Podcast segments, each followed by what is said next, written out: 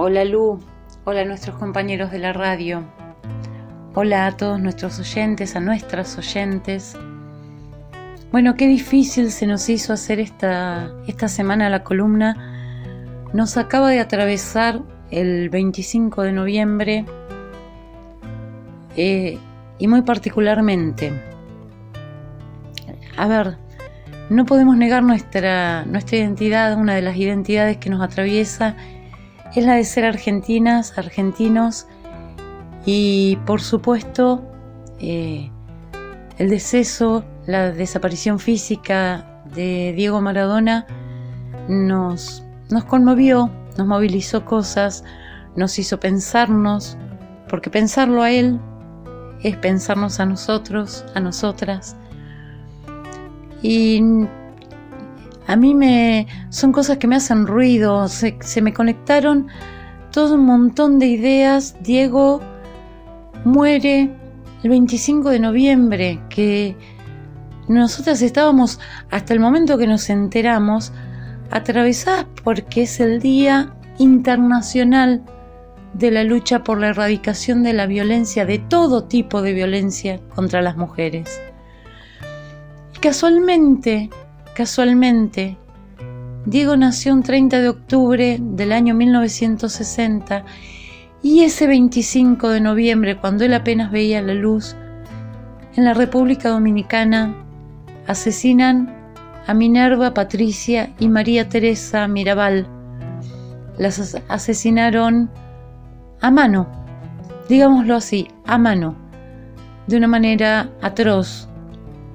Y el motivo era clarísimo, ellas eran mujeres que se oponían al tirano a Trujillo en República Dominicana, pero que no lo hacían desde las cocinas de sus casas. No se callaban, públicamente lo hacían. Y hay una anécdota que cuentan que a Minerva en una reunión le dijeron, tenés que parar, tenés que silenciarte un poco, porque te quiere matar. ¿Cuál fue su respuesta? Si me mata, voy a sacar las manos de la tumba y hacer más fuerte mi lucha. Esa es una de las mujeres que fue asesinada en 1960, año que no vamos a, olvidar, y que recién en 1992, el 20 de diciembre del 92, la ONU, a partir de una asamblea, decide considerar este día, el 25 de noviembre, el Día Internacional de la Lucha para la Erradicación de todas las violencias contra las mujeres. Y esas son las cosas que venimos planteando. La violencia contra la mujer no se, no se acaba o no, no se constituye solo en la violencia física. Los feminismos actuales, el feminismo popular, que es desde donde venimos trabajando Lu y yo, y que invitamos a todos a compartir, eh, plantea que hay tres vectores de dominación y de opresión contra las mujeres. Les recuerdo que hablamos del primer vector, el vector tiempo. Eh, el mandato social de que las mujeres debamos destinar la mayor parte de nuestro tiempo al cuidado, desde lo doméstico, desde las necesidades de quienes nos rodean, debemos destinarlo al cuidado por mandato. Nuestro tiempo em, útil, por así decirlo, es el tiempo de la fertilidad. Les recuerdo que hablábamos que a las mujeres, sin consultarnos, se nos dio el rol reproductivo en la clara división sexual del trabajo donde los hombres tienen el rol productivo. Y fue tan así que se naturalizó, se instaló, y eso nos lleva al segundo vector de las opresiones que se ejercen contra los cuerpos feminizados. La segunda opresión es la material. la opresión económica, la opresión que genera miseria. Escuché hace poco que, que un concepto que me pareció fabuloso para compartirlo con ustedes. La miseria es aquello que generan los miserables. Y me pareció fabuloso. Y lo puedo extender a todos los sectores oprimidos, a todos los sectores que se miserabiliza. Pero centrémonos en este momento en, ese vector de opresión contra los cuerpos feminizados. Y les doy un dato, que esto lo venimos charlando con Lu. La brecha salarial entre hombres y mujeres es de 24 puntos. Por el mismo rol, por el mismo desempeño, por la misma capacidad laboral, por el mismo tiempo, a nosotras se nos paga 24% menos que a los hombres. Y hay un agravante en esto, que lo reconoce la misma ONU, y el Fondo Monetario Internacional también lo reconoce. Ni siquiera se sabe la brecha de los salarios cuando hablamos de disidencias, las disidencias de género, porque ni siquiera se las mide. Gravísima violencia, una sobre otra. Y estas violencias están vinculadas también con el vector anterior que veníamos hablando. Si nosotras estamos obligadas, mandatadas, social y culturalmente a dedicar nuestro tiempo, nuestra energía, nuestro cuerpo al cuidado y a la reproducción, es poco el tiempo que tenemos para poder llevar adelante actividades asalariadas o rentadas o productivas o económicas.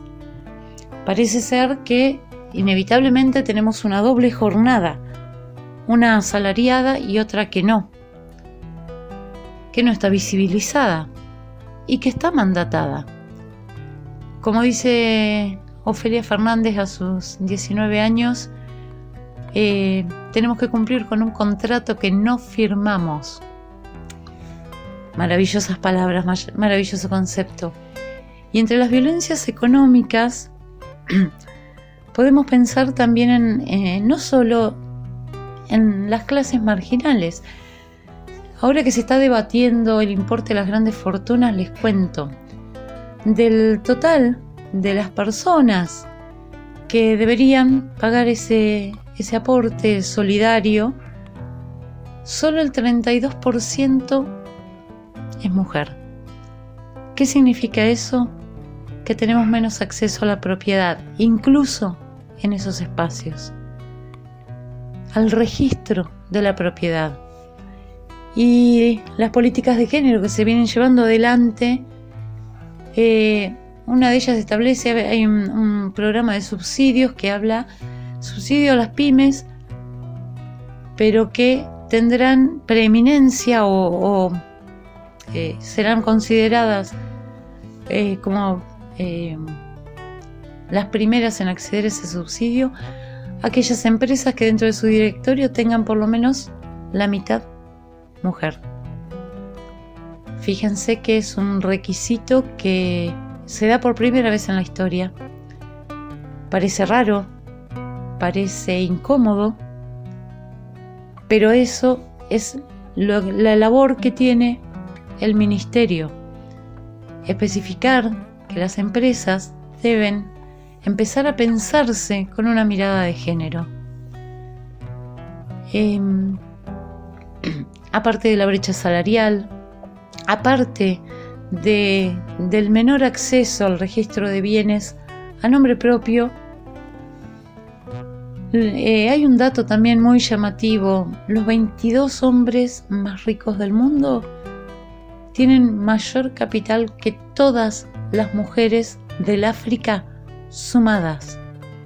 Cualquiera de estos 22 hombres tiene más capital que todas las mujeres de un continente. ¿Sí?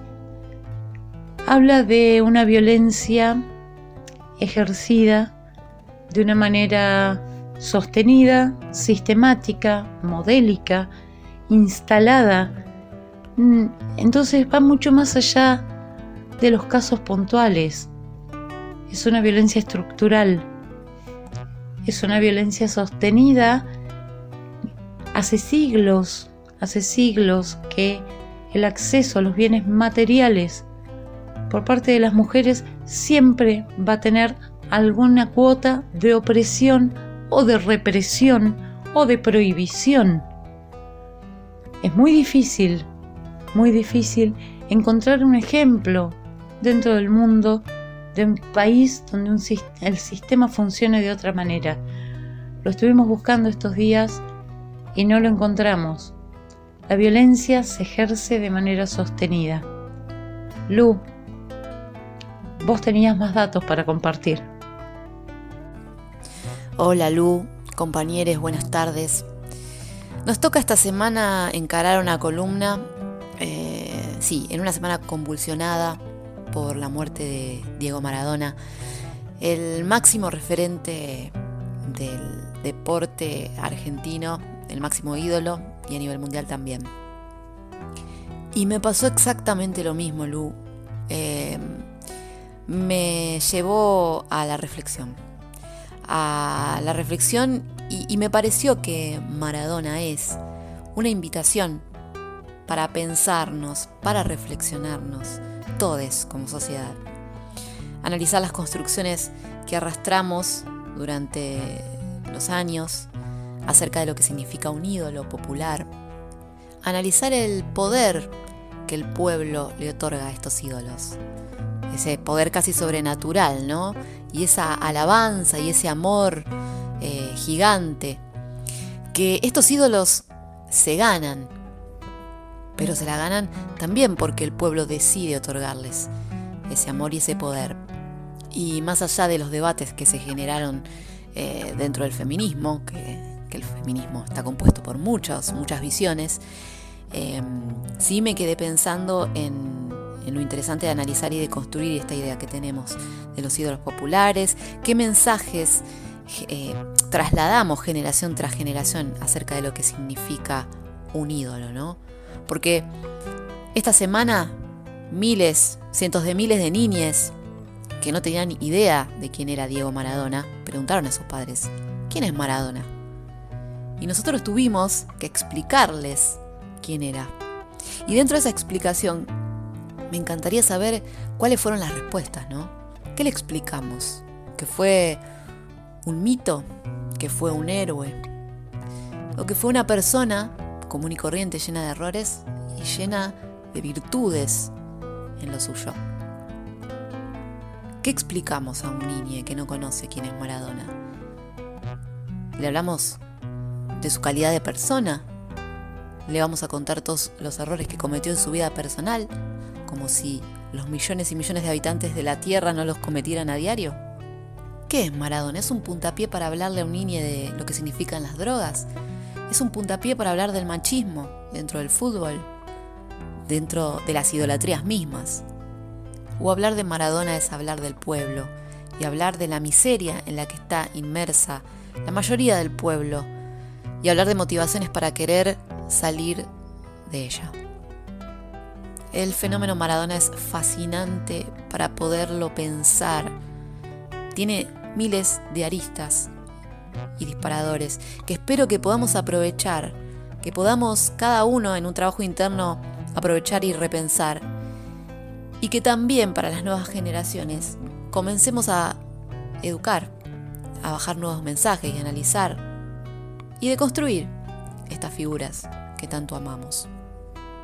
Hablando de pueblo y feminismo popular, por supuesto que el mismo día en que muere Maradona es el Día Internacional por la erradicación de la violencia contra las mujeres. Y por un instante pensé, uy, la efeméride del día de hoy, de aquí en adelante, el 25 de noviembre va a ser el día de la muerte de Maradona. Todos vamos a hablar de Maradona y vamos a recordarlo, vamos a llorarlo año tras año, a recordar sus frases, sus jugadas. Y va a ser la efeméride en la Argentina. Y pensé, miren, asumo. ¿Qué pensamiento egoísta? No lo sé. Uy, se va a opacar el Día Internacional por la Erradicación de la Violencia contra las mujeres acá en Argentina al menos. Les juro que pensé de esa manera. Por un instante me, me entristecí porque pensé, va a ser un tópico menor. Todos los 25 de noviembre se va a hablar del amor por Maradona, de sus jugadas, y se va a mencionar en segundo o tercer plano, como normalmente estamos acostumbradas a que las luchas feministas queden en un segundo plano. Sino porque ocurre esto, como venía mencionando Lu, del vector de opresión material. Es algo a lo que estamos acostumbradas, es algo que ya es moneda corriente, lo sabemos todas en nuestros empleos. Sabemos que vamos a cobrar muy probablemente mucho menos que un compañero. Es algo que ya está naturalizado, es algo que los feminismos aclaman y contra lo que luchamos, pero nos cuesta muchísimo que se nos escuche. Según la ONU, si las mujeres pudiéramos participar en la economía en igualdad de condiciones con los hombres, el PBI mundial podría aumentar un 26%. Son varias las causas que provocan la brecha salarial. Por ejemplo, en muchos países los hombres reciben un salario más alto en función de los hijos que tengan. En cambio, cuando una mujer anuncia que va a ser madre, eso supone que va a cobrar mucho menos dinero. Pero qué casualidad que la mujer ya está, como decía Ofelia Fernández, ya firmó el contrato sin saberlo de que tiene que ser madre porque es su rol. Entonces, Está presionada para ser madre, para cumplir con todas esas expectativas, pero ni bien lo hace, ya cotiza mucho menos en el mercado laboral y merece que le paguen menos. Queridos oyentes, escuchen esto. Con el actual funcionamiento del mercado laboral, la ONU prevé que equilibrar los sueldos entre hombres y mujeres llevará un periodo de 70 años. 70 años. El Reino Unido es un ejemplo de lucha contra la brecha salarial. Desde abril del año 2018, las empresas del Reino Unido con más de 250 empleados deben publicar su brecha salarial y lo más importante y novedoso, reportar las medidas que van a implantar para reducir dicha desigualdad.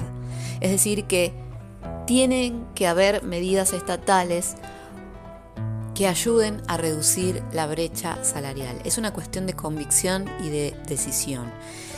Eh, Reino Unido se suma a otros países como Islandia o Alemania que también tomaron medidas para obligar a las empresas a hacer un ejercicio de transparencia salarial. La OIT declara que existen una serie de políticas que las organizaciones pueden poner en práctica para reducir la brecha salarial son las siguientes, la contratación, la promoción y la remuneración. La OIT recomienda registrar la contratación, la capacitación y las promociones de todos los empleados, así como su evolución dentro de la empresa. De la misma forma, se insta a crear programas igualitarios de promoción para los trabajadores de ambos sexos. Acerca de, de este vector de la opresión material, como verán, queridos oyentes, se pueden aplicar medidas para modificar estas realidades. Lo más importante es que estemos convencidos, que pateemos todos para el mismo lado. Estaría bueno que le pusiéramos esta pasión que a veces desplegamos por el fútbol para pedir por los derechos igualitarios a nivel mundial y que nuestros dirigentes respondieran con el mismo ahínco a estas necesidades y que no tardáramos 70 años en reducir esta brecha. Y les dejo hablando en términos futbolísticos, picando la pelota de ¿en dónde colocamos las pasiones? ¿En dónde colocamos el amor? ¿A quién idolatramos? ¿A quiénes les exigimos más? ¿Les exigimos más a nuestros futbolistas? ¿Les exigimos más a nuestros gobernantes? Como pueblo, ¿cuáles son nuestras prioridades? ¿Cuáles son nuestros referentes? Como pueblo, ¿qué es lo que nos daría mayor alegría? ¿Ganar más mundiales? ¿Ganar más derechos? Ambos. Algo más que no se me está ocurriendo. En fin, le paso la pelota a Lu. Lu, un pase preciso me la dejaste al pie. Hoy no podemos corrernos de la cancha. Bueno, Este pase preciso, ¿sabes qué? Ayer, ayer se aprobó, lo comparto con vos, lo comparto con el resto de quienes nos escuchan. En Escocia se aprobó la ley para la gratuidad de todos los productos que tengan que ver con la gestión menstrual. Y esa es otra de las, de las opresiones económicas que, que tenemos, de la brecha salarial esta de la que hablábamos. Nosotras las mujeres para la gestión menstrual, o los cuerpos menstruantes más bien, destinamos el 10% de nuestro salario a, a este rubro específico, rubro que no tienen quienes no pasan por este proceso biológico. Y por otro lado, todos sabemos que históricamente la anticoncepción quedó en manos de mujeres. Y más allá de que podamos debatir y volver al debate de, de la descriminalización del aborto o la desclandestinización del aborto, sabemos que la anticoncepción es un rubro eh, caro, que está contemplado por obras sociales, pero para eso hace falta un trabajo en blanco y aportes patronales. No es el común de las mujeres. Entonces la gestión de la anticoncepción y de la menstruación eh, cubre o implica el 18% de nuestros salarios, lo que agrava la diferencia del acceso material. Esos son estudios hechos, realizados en Argentina en países, en el resto de los países de América Latina la brecha a veces es un poco más cara y aún no está planteado la gestión sustentable del proceso menstrual. Es un debate que tenemos que darnos, es un debate con el que tenemos que trabajar. Y compañeras, compañeros, compañeros, ¿qué les voy a decir? Las violencias, ustedes las conocen. La opresión económica sobre las mujeres queda reflejada en que el sector que paga con su vida la decisión de no maternar es el sector que también tiene menor acceso a bienes económicos, a recursos o poder adquisitivo. Como les decía la semana pasada y charlábamos, el aborto seguro existe para quien puede pagarlo. Y la gran mayoría de las mujeres estamos en un sistema que nos violenta económicamente en todos los sentidos posibles. Y yo insisto con este concepto. Si sabemos, si reconocemos, si vemos, si pensamos, si debatimos eh, que es necesario erradicar todas las violencias contra las mujeres, debemos ver cuáles son los sectores que persisten en ejercer violencia contra las mujeres. Por otro lado, no podemos dejar de, mencionar eh, en este momento, en este contexto, que mm, la desaparición de Diego Maradona, que nos hace remirarnos, nos hace replantearnos, es una persona que visibilizó una serie, un núcleo de opresiones o multiplicidad de opresiones em, y que nos llevan a otros, a otros lugares y ver en qué otros espacios Diego estuvo dispuesto a, involucrarse, a moverse. Ayer veíamos las imágenes, eh, muchas imágenes, de Alberto poniendo dos pañuelos blancos eh, sobre el féretro de Diego Maradona. Veíamos también el homenaje que le hicieron las madres, las abuelas, eh, con palabras en las redes. Y son nuestras madres y nuestras abuelas, que representan quizás eh, un extremo de la violencia ejercida contra las mujeres.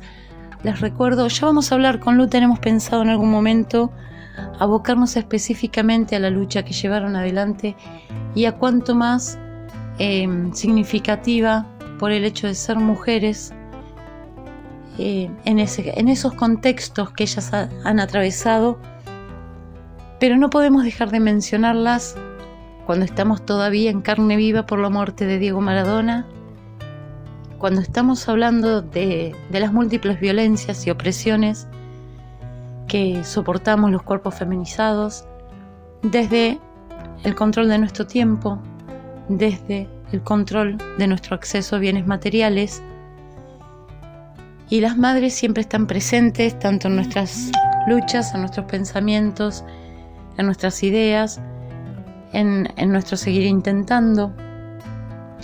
Entonces hoy nos vamos a despedir como nos parece que, que corresponde, identificándonos o poniéndonos el sallo de quienes creemos que la lucha por los derechos humanos tiene que ser vista con una mirada optimista, que nuestro laburo eh, por la concientización sobre la cuestión de género, la perspectiva de género, tiene que tener una mirada optimista, que creemos en el optimismo y esto es una de las cosas que esta semana nos, nos tocó más de cerca a partir de la despedida de Diego Maradona. Entonces los invitamos a compartir un, tema que habla de las madres de Plaza de Mayo eh, jugando con tres tiempos, el pasado, el presente y el futuro. Creemos que las madres son eso, creemos que debemos visibilizarlo siempre. Y por otro lado, este tema les comento que es de Pedro Palacios, que es también quien nos acompaña hoy en, la cortina de fondo que suena en nuestra columna y que es el, el, miembro invisible quizás de esta columna. Siempre nos escuchan a Lu y a mí, pero Pedro está, nos acompaña, se involucra y es parte del equipo de género.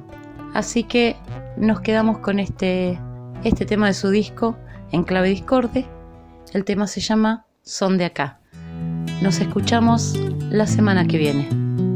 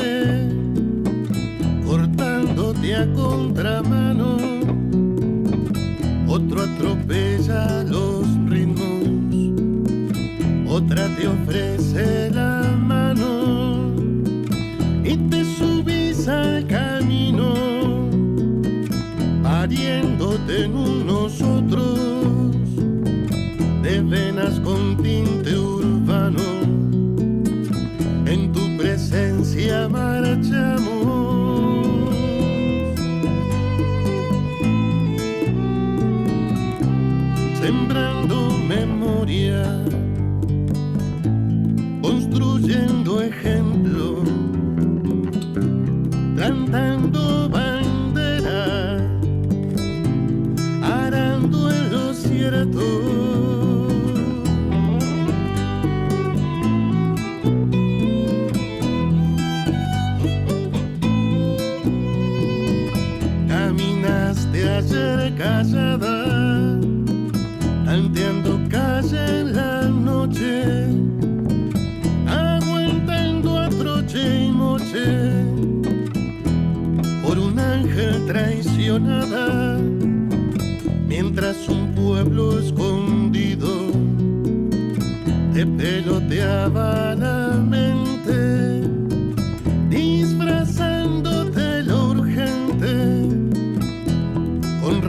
línea de van